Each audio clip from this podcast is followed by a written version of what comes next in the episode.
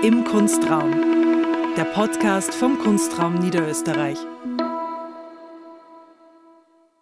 Hallo und herzlich willkommen zu einer neuen Folge von Im Kunstraum. Heute darf ich Sie zu einer Sonderausgabe unseres Podcasts begrüßen zur Selbstbeweihräucherung par excellence.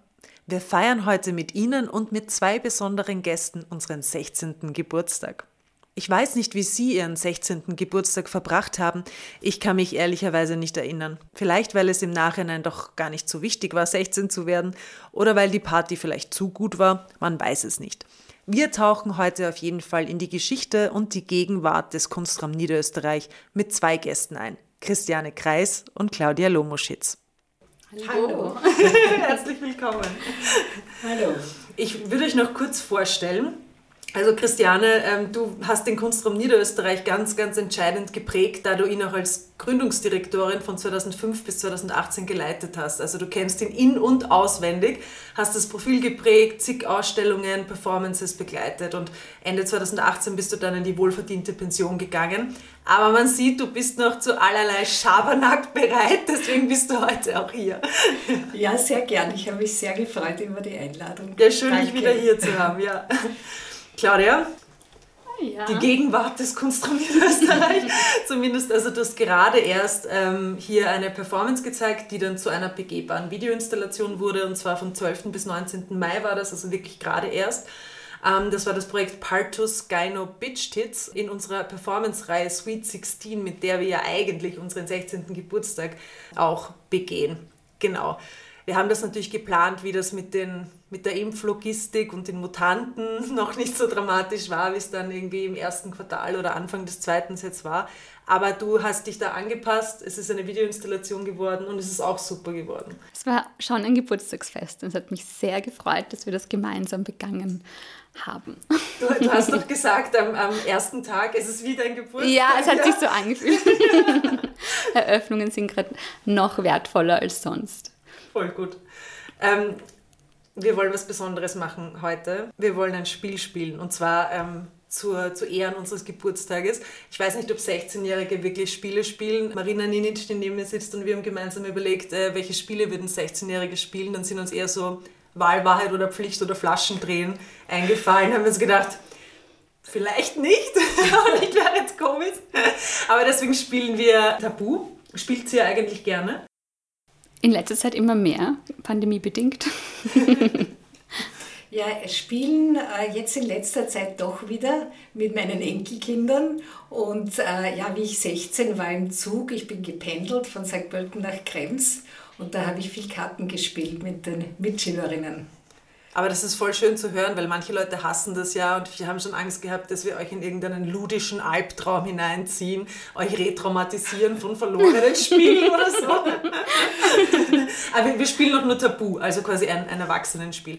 Also ich erkläre das ganz kurz ähm, für alle, die das noch nicht kennen oder sich nicht mehr ganz erinnern, wie es funktioniert. Also eine von euch beiden muss einen Begriff beschreiben und die andere muss ihn erraten. Und diejenige, die beschreibt, darf den Begriff selbst nicht nennen, so wie fünf Wörter, die eben tabu sind, die auch auf der Karte stehen, die ihr jetzt vor euch habt. Außerdem sind alle Wörter verboten, aus denen sich der Begriff zusammensetzt. Eben wenn man Kunstraum Niederösterreich beschreiben muss, darf ich nicht Kunstraum sagen, ich darf nicht Kunst sagen, ich darf nicht Raum sagen, ich darf nicht Niederösterreich sagen. Also das wären dann so diese fünf Wörter, die auf der Karte stehen. Und wenn jemand etwas Unerlaubtes sagt, also ein Tabu bricht, dann kommt das sogenannte Quietschi zum Einsatz.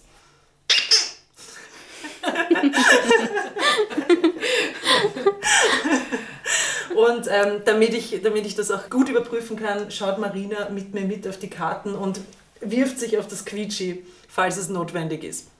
Okay, wollen wir beginnen? Es sind natürlich alles Wörter, die irgendwie was mit dem Kunstraum zu tun haben. Wir haben eine Sanduhr neben uns stehen, damit ihr der Zeit zuschauen könnt, wie ihr vergeht, damit ihr wahnsinnig gestresst seid, während ihr beschreibt und errät. Aber wir haben auch ein akustisches Signal, das gleich kommt, okay?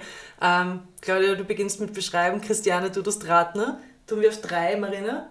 Drei, zwei, eins, los! Also, der erste Begriff. Ähm bezeichnet eine geschlechtsspezifische Straße, in der wir uns gerade befinden. Die Herrengasse. Boah, urgut. War sehr einfach. Das funkt. Geschlechtsspezifisch. Ist sehr gut. Yes. Was ist bei dir noch draufgestanden, Claudia? Was hast du nicht sagen dürfen? Äh, Wien, St. Pölten, 13, weil es ist die Nummer 13, in der wir uns ja befinden. Standort, wodurch Ja. Ort auch verboten wurde. Kunstraum, Niederösterreich. Also gab schon einige Schwierigkeiten. Na, das geschlechtsspezifisch war. Sehr gut. Das ist lustig, ja. Wir, wir haben ja versucht, die Geschichte vom Kunstraum Niederösterreich ein bisschen zu recherchieren und ähm, ich kann mich jetzt nicht erinnern, wie Wien noch die Landeshauptstadt von Niederösterreich war, aber ich habe den Eindruck gehabt, dass einfach die ganze Herrengasse war voll mit niederösterreichischen Institutionen. Und niederösterreichischen Beamtinnen und Beamten. Die Herrinnengasse. Genau. Ja, ähm, wie, wie ist dazu gekommen, dass der Kunstraum hier gelandet ist, Christiane? Ja, der, es hatte einen Vorgängerraum gegeben, einen Ausstellungsraum, der war einige Häuser weiter Richtung Schottentor. Und äh, die, diese, dieser Ausstellungsraum war speziell reserviert für niederösterreichische Künstlerinnen und Künstler. Und mit dem Übersiedeln der Landesregierung nach St. Pölten wurde dieser Raum geschlossen. Und damals wurde versprochen, dass es wieder einen Raum geben wird in Wien, für junge niederösterreichische Kunst. Und das hat man wirklich eingehalten. Es war zwar ein großer Kampf um diese Räume, weil, weil ja dieser Standort wirklich sehr gut ist, so im, in der Mitte von Wien, in der Mitte des, des Kommerzes eigentlich auch, der Institutionen, der Ministerien. Genau hier einen Stachel einzusetzen, war natürlich eine sehr lustvolle Sache und wir waren sehr glücklich, dass wir diesen Raum hier bekommen haben. Das war früher die Kan- Kantine der Landesregierung. Es war ja das ganze Gebäude mit Ämtern besetzt. Und da hat man sehr lange dran gearbeitet, damit man die Reste der Küche und, und äh, der, des Speisesaals auch wirklich überpinseln kann. Das ist auch sehr gut gelungen und äh, der Ort hat einfach eine wunderbare Geschichte. Und ich finde, das ist für zeitgenössische Kunst wichtig, einen solchen Ort besetzen zu können. Hättest du dir gedacht, Claudia, dass wir in einer Kantine sitzen? Nein, ich war gerade selbst überrascht und habe mir gedacht, ah, Kantine, hätte ich das gewusst. Jetzt kann man gerade nichts ausschenken, aber spannend, ne? Da ist mir neu. Ja. Magst du beschreiben, Christiane? Und die Claudia redet Ja, die nächste also. Karte. Drei, zwei, eins, los! Ja, es handelte sich um eine Sache, die für Künstlerinnen und Künstler sehr wichtig ist. Die ist auch sehr speziell für diesen Raum hier. Äh, Sie ist äh, eine ganz einzigartige Sache auch in Österreich. Bis heute hat es kein anderes Bundesland geschaffen, geschafft, für diese Form Performance. ja, für die Performance einen, eine so große Anerkennung äh, zu finden und zu vergeben. Trotz unserer Bemühungen ist es eigentlich bis heute nicht gelungen, diese Sache ganz Kunst. in Österreich zu äh, ver, äh, verbreiten. Ähm, hm, Performance hatte schon, ist schon die richtige Richtung, nehme ich an. Ähm, ein anderer Begriff, Begriff dafür. Oder Es ist eine ganz spezielle Sache. ähm, eine ganz spezielle. Sache. Das ist die spezielle Sache. Was ist die spezielle Sache?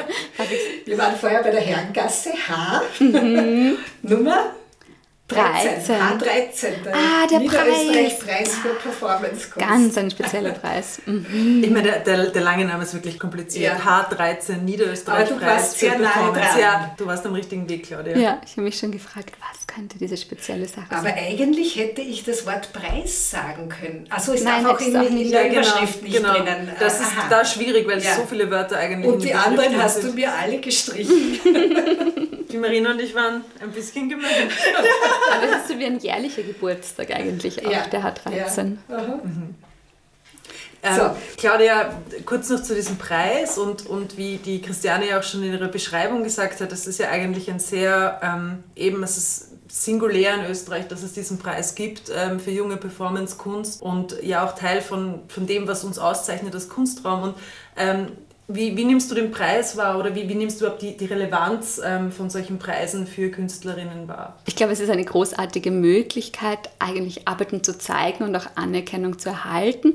Und ähm, ich finde es umwerfend, dass es diesen Preis schon seit Jahren gibt und wünsche mir natürlich, dass es da auch mehrere gibt.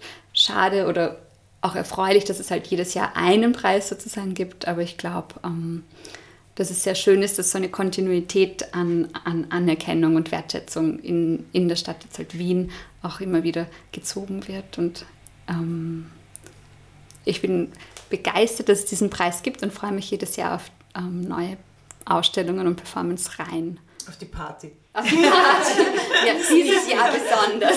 genau. Jetzt immer mehr. Gibt es einen H13, Christiane, an den du dich besonders erinnerst, der dir so total im Kopf geblieben ist? Ja, da gibt es sogar zwei. Das eine war der Preis von Dolce und Afghana und der zweite war der Preis von Jakob Lena Knebel. Äh, das waren beides, also der eine, Dolce und Afghana, sehr politisch der ist sogar in eine Landtagsanfrage gemündet. Äh, ein freiheitlicher Landtagsabgeordneter hat sich beschwert, dass Steuergelder für, ja, so wie es er genannt hat, PIS-Künstler vergeben werden. Und, Interessanter äh, Begriff. ja, ja, das kommt daher, dass diese Künstlergruppe oder Künstlerinnengruppe eine, äh, ein Plakat entwickelt hat, äh, da sieht man die Karlskirche und davor ist dieses Bassin und da steht eine verhüllte Frau, eine vermummte Frau und die pinkelt in das Becken hinein. Es hatte aber mit unserem Preis nichts zu tun, wurde aber irgendwie vermischt. Und äh, ich war eigentlich sehr stolz darüber, dass es so großes Aufsehen erregt hat. Äh, das, ich denke, dass nur so die Kunst auch wirklich dorthin oder die kritische politische Kunst auch dorthin kommen kann, wo sie hin soll, weil mein Problem war immer, dass wir in unserer Blase waren und äh, die Leute gekommen sind, die der gleichen Meinung waren. Und mit dieser Aktion waren wir auf der, am Titelblatt von, von, äh, von der Zeitschrift Heute oder Österreich, was uns nie wieder gelungen ist. Und das ist natürlich gut, wenn, wenn Kunst so, so viel Resonanz hat, dass wirklich in die, in die Medien geht, die, die sich eigentlich nicht mit Kunst beschäftigen. Mhm. Und der zweite war im Jakob Lehner Knebel. Das war eine Aktion, die äh, Sexualität sehr stark herausgehoben äh, hat. Äh, ich war sehr, zuerst sehr verängstigt, wie das funktionieren würde, ob es da wieder Aufregung gibt. Aber was ich wirklich sehr immer geschätzt habe bei meiner Arbeit, dass ich wirklich volle Rückung, Rückendeckung bekommen habe von allen Seiten, sowohl politisch als auch von, von der Holding NÖKU dass da nie eine, ein Problem oder Zensur gegeben hätte. Also man konnte wirklich das zeigen, was gerade Thema war. Und das war eben bei diesen beiden H13-Preisen sehr aufregend. Als Jakob Lena Knebel den Preis gewonnen hat, hat sich der Preis ja auch verändert, weil ich glaube, es gab ja ein Alterslimit bis, ja, bis zu ja. dem Zeitpunkt und und ähm, ein Teil von ihrer künstlerischen Arbeit war ja auch, dass das Alterslimit weggeht. Ja. Und das ist jetzt auch noch immer so. Ja, ja sie mhm. war gerade 40 und wir haben das aber trotzdem vergeben, weil die, das Limit, Alter, Alterslimit war 40 Jahre. Und das war ein Teil ihrer Arbeit, dass diese, also ihrer Performance, dass diese, dieser Preis unbegrenzt oder unlimitiert äh, vom Alter her ist. Mhm. Super. Machen wir weiter. Ja, ja, wir haben, müssen jetzt eins überspringen, weil Jakob Lena Knebel wäre das, das nächste gewesen, Ach. wo die Claudia beschreibt. Christiane, das heißt, du bist dran. Ja. Oder? Und Claudia, du musst raten. Ja. Ah, Moment, Moment, Moment, die Zeit. Drei, zwei, eins, los. Ja, es handelt sich um einen Bereich für Kunst, der völlig ohne Dekoration ist, der neutral ist, der äh, viel Raum lässt für, für freie Gestaltung, ähm, der für Kunst oder für, für künstlerische Arbeiten wichtig ist, der, wo der Künstler, die Künstlerin nicht, und das Kunstwerk nicht gestört werden. Ein Atelier. Ein, ein Raum. Hm. Der völlig neutral ist. Ah, der White Cube. Uh, sehr gut. Sehr gut. So neutral ist der ja gar nicht. Ja. Aber da waren zu viele Tabus. Super. Was hatten wir alles drauf? Blackbox, Ausstellungsraum, weiße Darf Wand. ich noch mal schauen, was ja. ich nicht sagen durfte? Blackbox, ja, achso, du hast es eh gerade gesagt. Authority und weiße Zelle. Diese, diese, eigenartige Übersetzung von White Cube, die niemand verwendet. Aber ja. wir dachten so. Ja. Hm. ja, es ist ja irgendwie so eine lustige Situation, dass wir, also wir zeigen ja nicht nur Performance, aber eben auch und aber so eindeutig unter den Zeigekonventionen von bildender Kunst, ähm, ja. weil wir da einfach diese weißen Wände haben. Ähm, Claudia, ich würde dich gerne fragen, wie das für dich ist, weil du ja eigentlich zwischen beiden Kontexten du, du wechselst. Also du bist in darstellenden Kunstkontexten, in, in Blackboxes meinetwegen, ähm, aber deine Arbeit funktioniert ja eben auch genauso in, den, in Räumen wie den unsrigen. Ähm, welche Schwierigkeiten oder welche Möglichkeiten gibt es so im Raum?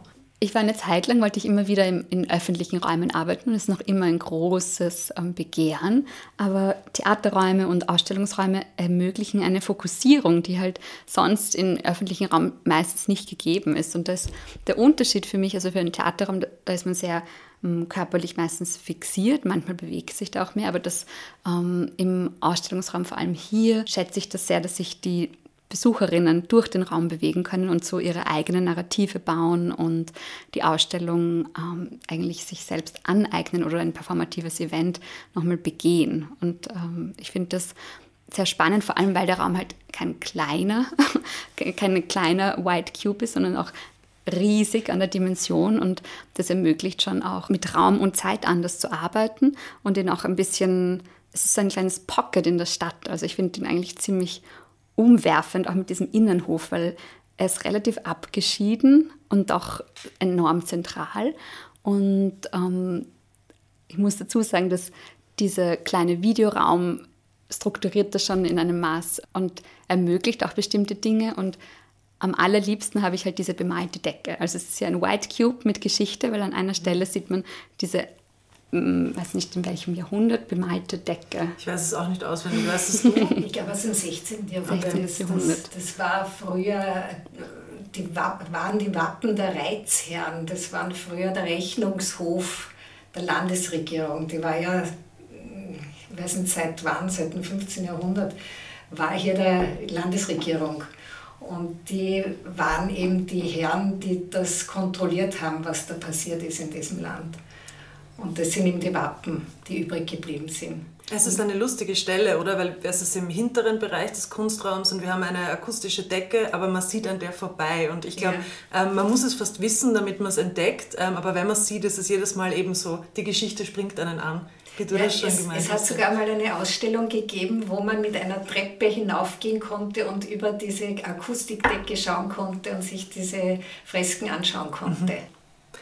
Ähm, wie bist du damit umgegangen mit dieser Balance, wie du das Programm gemacht hast, Christiane, so zwischen dem und der, also ich sehe jetzt Performance bei uns nicht als, nicht als darstellende Kunst in dem Sinne, dass man sie von der bildenden trennt. Ich glaube, den Performance-Begriff, den wir haben, der denkt Performance schon natürlich aus der bildenden Kunst heraus, aber ich finde eben schon, dass es auch eine Schwierigkeit ist zu überlegen, wir haben so und so viele Tage im Jahr offen, ähm, es gibt Ausstellungen und sozusagen Performances funktionieren bei uns halt nur bei so einzelnen Events. Also sozusagen, wie viel Prozent von unserem Publikum ist wie viel Prozent von unserem Programm tatsächlich zugänglich. Wie bist du mit dieser Frage umgegangen, wie du einerseits sozusagen die Besonderheit des Kunstraum Niederösterreich sich mit Performance zu beschäftigen, aber die Gleichzeitigkeit vom Ausstellungsprogramm so ein bisschen austariert hast? Ja, naja, was, was ein Hauptgrund war, uns für diese Sparte der Kunst zu entscheiden, also die ja sehr trans, äh, also über mehrere Sparten sich erstreckt, weil die meisten Performance-Künstlerinnen und Künstler arbeiten auch in anderen Kunstgattungen. Und äh, für mich war es immer ein Problem, dass man Performance, also diese kleine künstlerische Performance im Gegensatz zur Tanz- oder zur Musikperformance, dass man die immer nur so als Draufgabe zu einer Vernissage oft gesehen hat. Das hat dann viel Publikum, viel spezielles Publikum gebracht. Und mein Bestreben war es, diese, diese Form der Kunst in den Ausstellungsraum zu bringen. Also diese Kunst als Kunstwerk, als alleiniges Kunstwerk zu etablieren. Weil es gibt ja einige Ausstell- oder einige Performancehäuser, das Brut, das äh, Tanzperformance und so weiter. Also es gibt ja einige Räume, die sich diesem Bereich widmen. Aber diese kleine, spezielle, kompakte Performance hatte eigentlich keinen Raum und, und die war eher so beheimatet in Kellerlokalen, in Ateliers und, äh, um dieser, diesen Bereich heraufzuheben, herauszuheben, eben durch den Preis und eben dadurch, dass man ihm einen speziellen Raum gibt, war, war so die Intention an der Sache. Und die Ausgewogenheit, äh, die hat sich ergeben durch verschiedene Reihen, Performance-Reihen, durch den H13. Also wir haben versucht, da schon ein, ein, ein, eine gewisse Ausgewogenheit zu finden. Ja, also ich finde das interessant, wie du es beschreibst, weil ich, ich nehme Performance, so wie wir es hier leben, quasi auch als, als genuin intermedial eigentlich mhm. wahr. Mhm. Und diese, diese Fixierung auf den flüchtigen Moment, das kommt mir auch ein bisschen überholt vor, so von, mhm. von der Idee. Und ähm, ich finde an deiner Praxis, Claudia, sieht man ja auch, dass es nicht nur um... Ähm, nicht nur um die Körper im Raum geht, um das Flüchtige, um das Ephemere und so weiter, sonst wäre es ja auch gar nicht möglich, dass du jetzt unter Pandemiebedingungen Pathos Gyno Bitch Tits ähm, relativ schnell innerhalb von zwei Wochen ähm, in ein Environment eigentlich verwandelt hast, wenn es die Verwandtschaft nicht sowieso schon gäbe, oder? Ja, in meinem Fall ist es ja auch so, dass ich aus der bildenden Kunst herauskomme und dann mit Video schon seit Jahren arbeite und der, der Raum das halt unglaublich gut anbietet und wir die Performance dann in eine Videoinstallation transformiert haben und gleichzeitig aber auch kunstgeschichtliche Referenzen Platz finden. Also ich mag und Sound, also Licht, Sound, das ist schon immer wieder so ein ein multimodales und sensorisches Environment, das mich interessiert. Und ich finde auch, dass viele, vor allem Videoausstellungen, damit immer schon noch arbeiten. Ja. ja. So, wir raten mal weiter, oder? Okay. Gerda, du darfst beschreiben. Christiane, du musst raten. Drei, zwei, eins, los! Ähm, eine Ausstellung geschieht und danach ist sie verschwunden, aber es gibt bestimmte Dinge, die bleiben. Wie würde man das so grob umreißen, so einen Begriff wie was, ähm, also all die kleinen Dinge, die bleiben und die Dinge, die man dann noch versucht festzuhalten, wie könnte man die noch... Ein Katalog?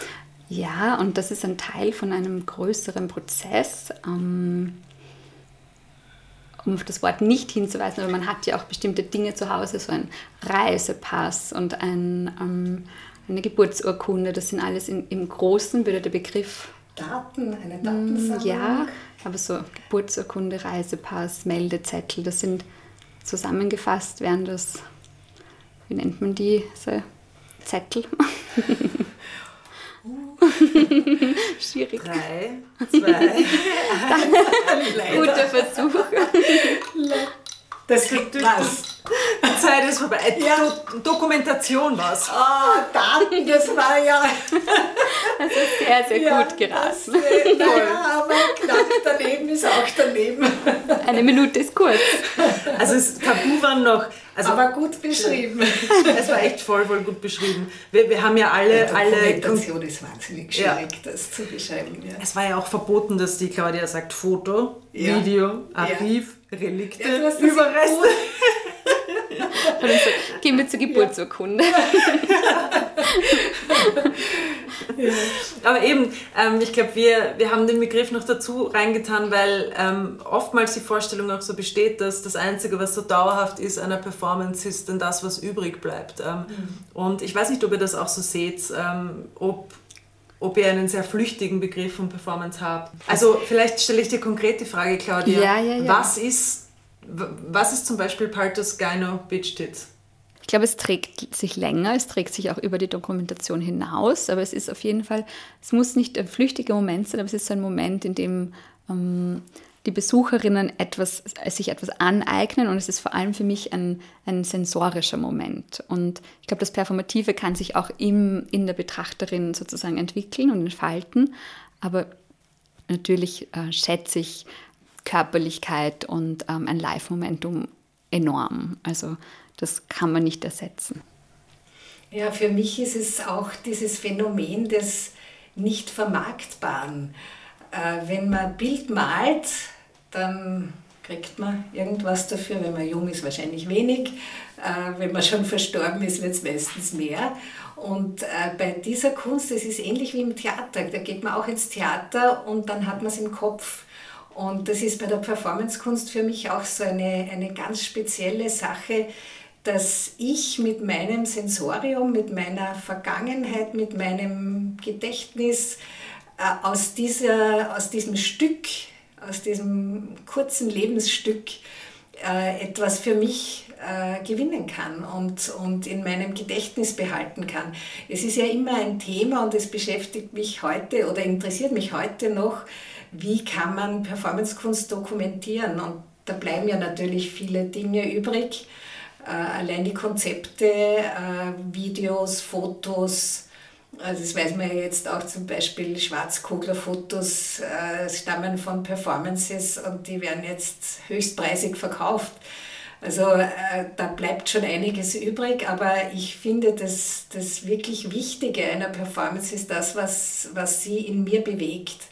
Also gehe ich von einer Performance anders weg, als ich gekommen bin. Das ist das, das was, äh, es gelingt nicht bei jeder Performance oder es gelingt nicht für jedes Publikum, für jede Person einen Mehrwert daraus zu gewinnen für, für mich und für, für mein zukünftiges Leben. Das ist ein bisschen übertrieben, aber, aber es könnte dorthin gehen und das finde ich, das kann die Performancekunst besonders gut und sie ist auch eine, eine Kunstform, die sehr spontan reagieren kann, eben auf politische Situationen, auf gesellschaftliche Situationen und, und das zeichnet sie ganz besonders aus. Und ich finde auch nochmal, um auf das Ephemere zurückzukommen, es ist halt nicht ganz klar, wann beginnt die Performance und wann endet sie. Also es, kann, es trägt sich ja weit hinaus. Ich weiß nur jetzt, in, in dieser Ausstellung und in, diesem, in dieser Installation waren ähm, einige Besucherinnen, die dann gemeint haben, dass danach sie noch irgendwie Phantomschmerzen in den Brüsten hatten. Also, so, also müssen wir dann noch erklären, um was die Performance geht.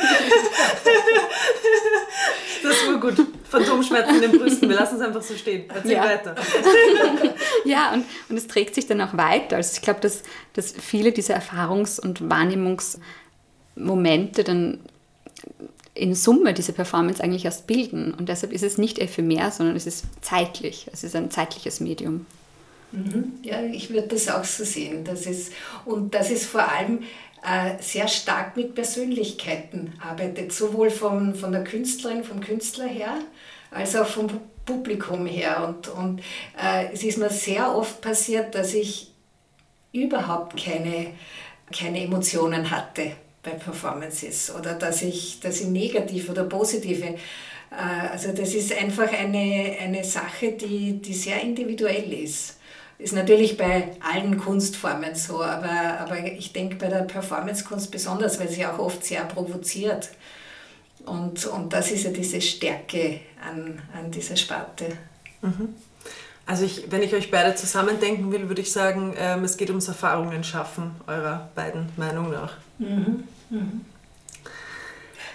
Jetzt, du kriegst eine schwierige Aufgabe, Christiane. Du musst beschreiben ein sehr kompliziertes Wort. Die Claudia muss raten. Die Claudia kennt dieses Wort. Ähm, mhm. drei, zwei, eins, los. Ja, wir haben gerade gesprochen von einer, einem weiblichen Körperteil. Und dieser Körperteil ist zeitweise, wenn man jung ist und Nachwuchs will, produziert dieser Körperteil etwas. Und dieses, dieses Produkt äh, wird sehr gerne in Verbindung gebracht mit Frauen, die sehr verachtet waren, vor allem im Mittelalter. Geht es um Ammen, um Laktation, um Milchproduktion, mhm, um ja, Milchdrüsen? Ja. Ja, aber ganz was Spezielles im Zusammenhang ah, mit geht's jetzt um die, Frauen. Geht es um Hexenmilch? Ja. oh, gut. Das war schwer. Ja, voll gut, voll gut. In, in der Zeit, ohne Quietschi.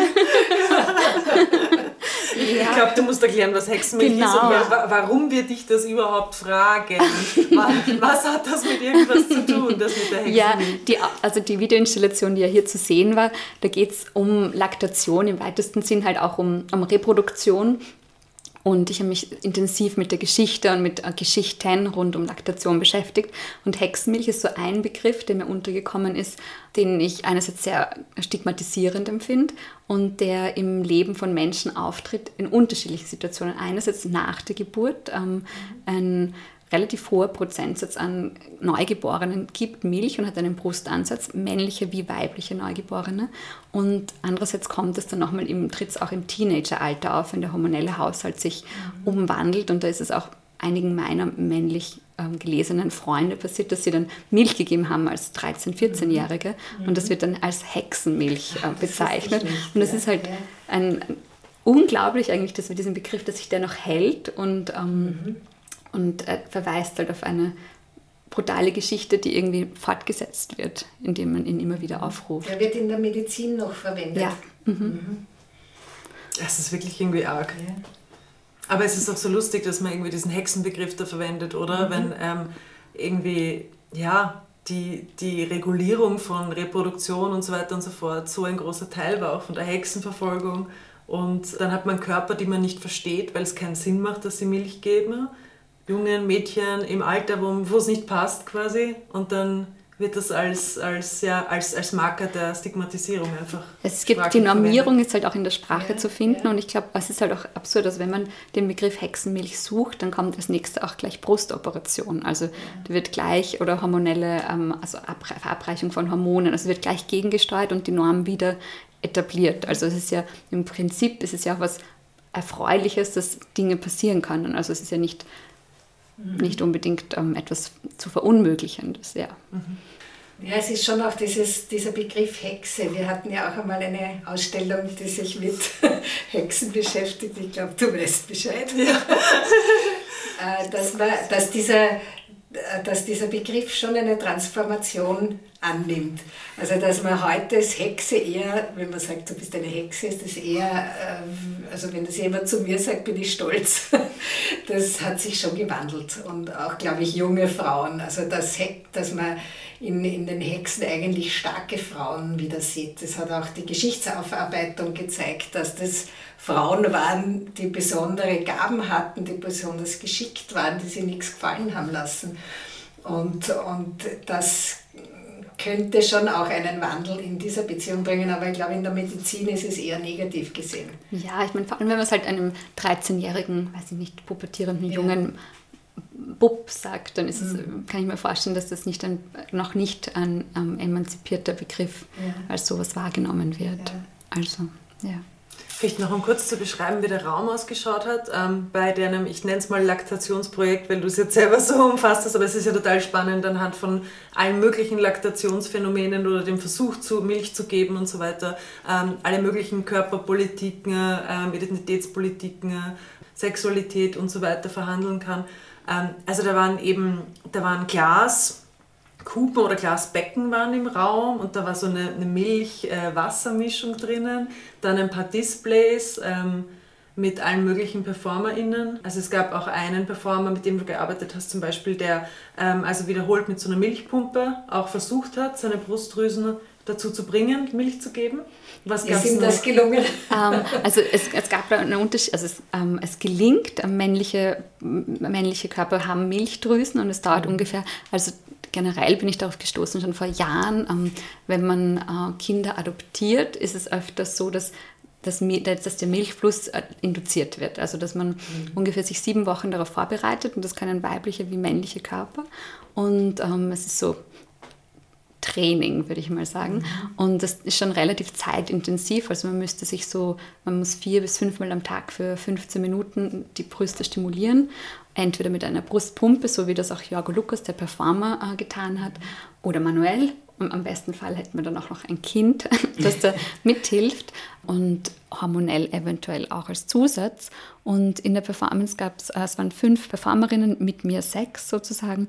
Und neben Jorgo Lukas, der sozusagen ähm, männlichen Körper und Reproduktion und ähm, Sorge tragen verhandelt hat, gab es noch Andrea äh, Gunlaus Stöttir, eine Tänzerin aus Island, die sich sehr stark damit befasst hat, welche, welche Stärke eigentlich Reproduktion auch noch innewohnt und ähm, inwieweit Reproduktion heute noch immer nicht gesellschaftlich anerkannt ist oder, oder monetär abgegolten wird. Also es ist ja ein, ein sehr körperlich ausbeutendes, ähm, kann man auch sagen, also gebendes ähm, Arbeiten an diesem Nachwuchs sozusagen. Und ähm, dann gab es noch ähm, zwei ältere Performerinnen, Peter Rothkappel und Birgit Stimmer, die auch diese Intergenerationalität, die ich besonders wichtig finde, weil wir lernen halt sozusagen voneinander und wenn man Gesellschaft transformieren mag, ist es natürlich sehr, sehr wichtig, auch immer wieder so zurückzublicken und zu schauen, wie kann das Geschehene weitergetragen werden oder auch adaptiert werden. Und sie verhandeln halt ihre, ähm, ihre Erfahrungen. Ich meine, in den letzten 100 Jahren hat sich Reproduktion oder das Verhältnis zu ähm, Geburt sehr stark verändert. Also auch männliche Rollenbilder und weibliche Rollenbilder haben sich verändert. Und genau. So viel mal dazu. Ja, voll, voll gut, dass wir damit nach der Osterruhe wieder in unser Programm starten können. Ich habe ein schönes Bild von der Performance. Freut mich. Wollen wir, noch, wollen wir noch eine Runde raten? Eine mhm. letzte Runde. Claudia ich beschreibt. aufgebraucht. Ja, die ja. Claudia beschreibt und du musst raten, mhm. Christiane. Mhm. Drei, zwei, eins, los. Ähm, das Gegenteil von salzig auf Englisch und ähm, ein, ein Fest ähm, der besonderen Art ähm, in einem bestimmten Alter. Sweet 16. Super beschrieben. Das Gegenteil von Salzig auf Englisch. Schön. Voll gut. Könnt, könnt ihr euch an eurem 16. Geburtstag noch erinnern? Jetzt, wo wir den 16. vom Kunstraum feiern? Das ist 49 Jahre her. ich weiß ja nicht, wie deine Erinnerung ist. Vielleicht das war das der, der herausragendste Geburtstag deines Lebens. Ich kann mich nicht erinnern. Das ist noch nicht so lange her. Ich kann mich ich nämlich auch nicht. Aber ich glaube, ich, ich habe es eher in der Familie gefeiert. Ich war ein sehr braves Kind und bei uns hat es immer sehr schöne Geburtstagsfeiern gegeben. Nur Familie, aber mit Torte und mit Blumen und mit einem Geschenk. Ich glaube eher, dass das sowas war ohne, ohne Party. Aber es ist was Gutes, was wir all den Teenagern, die im Lockdown ihre Geburtstage jetzt feiern, sagen können. Ja, ihr könnt sich, eh, ja, in 20 so. Jahren erinnert sich niemand mehr. Urgemein eigentlich. ja, es war lustig, weil wir, wir, Marina und ich haben eben auch darüber gescherzt, ähm, dass es uns natürlich auch nicht besser ergangen ist als all den anderen Teenagern mit unseren ähm, Sweet 16 Plänen für dieses Jahr, weil wir natürlich auch 15 Mal umplanen mussten. Ähm, aber umso besser, dass wir jetzt zusammensitzen, ohne, ohne Flaschen drehen und ein bisschen feiern können. Ähm, wenn ihr dem Kunstraum Niederösterreich was zum 16. Geburtstag schenken wollen würdet oder ihm was wünschen, ihr was wünschen, was, was, was wäre das, wär das vielleicht? Eine, eine aufregende Zukunft und viele weitere Performances und Abende, an denen Menschen zusammenkommen und, ähm, und forschend ähm, Performance entdecken.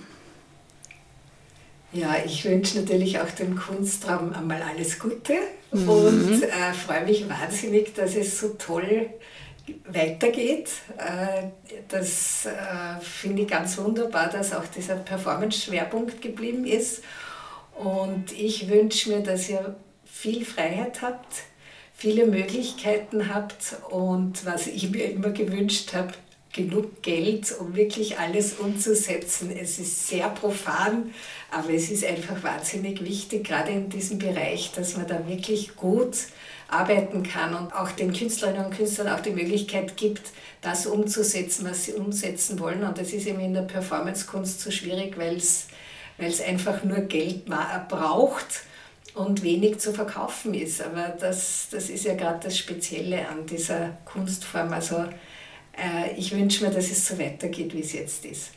Das ist schön. Wir sind am richtigen Weg, Richtung ja. Matura oder so. ja, voll schön, dass ihr da wart. Ähm, danke, dass ihr euch die Zeit genommen habt. Ich hoffe, ihr habt auch ein bisschen Spaß gehabt beim Spielen, bei unserem tollen Kunstraum Tabu. Und ähm, ja, bis hoffentlich ganz bald wieder mal. Ja, vielen Dank für die Einladung. Ich habe mich wahnsinnig gefreut, wieder mal hier zu sein und ich hoffe, dass es jetzt mit Volldampf weitergeht, ohne Corona und ohne Einschränkungen. ein, ein, ein Quietsche zur falschen Stelle. Man, man, darf das wohl unterstützen. vielen, vielen Dank. Schön. Ja, war sehr schön. Danke.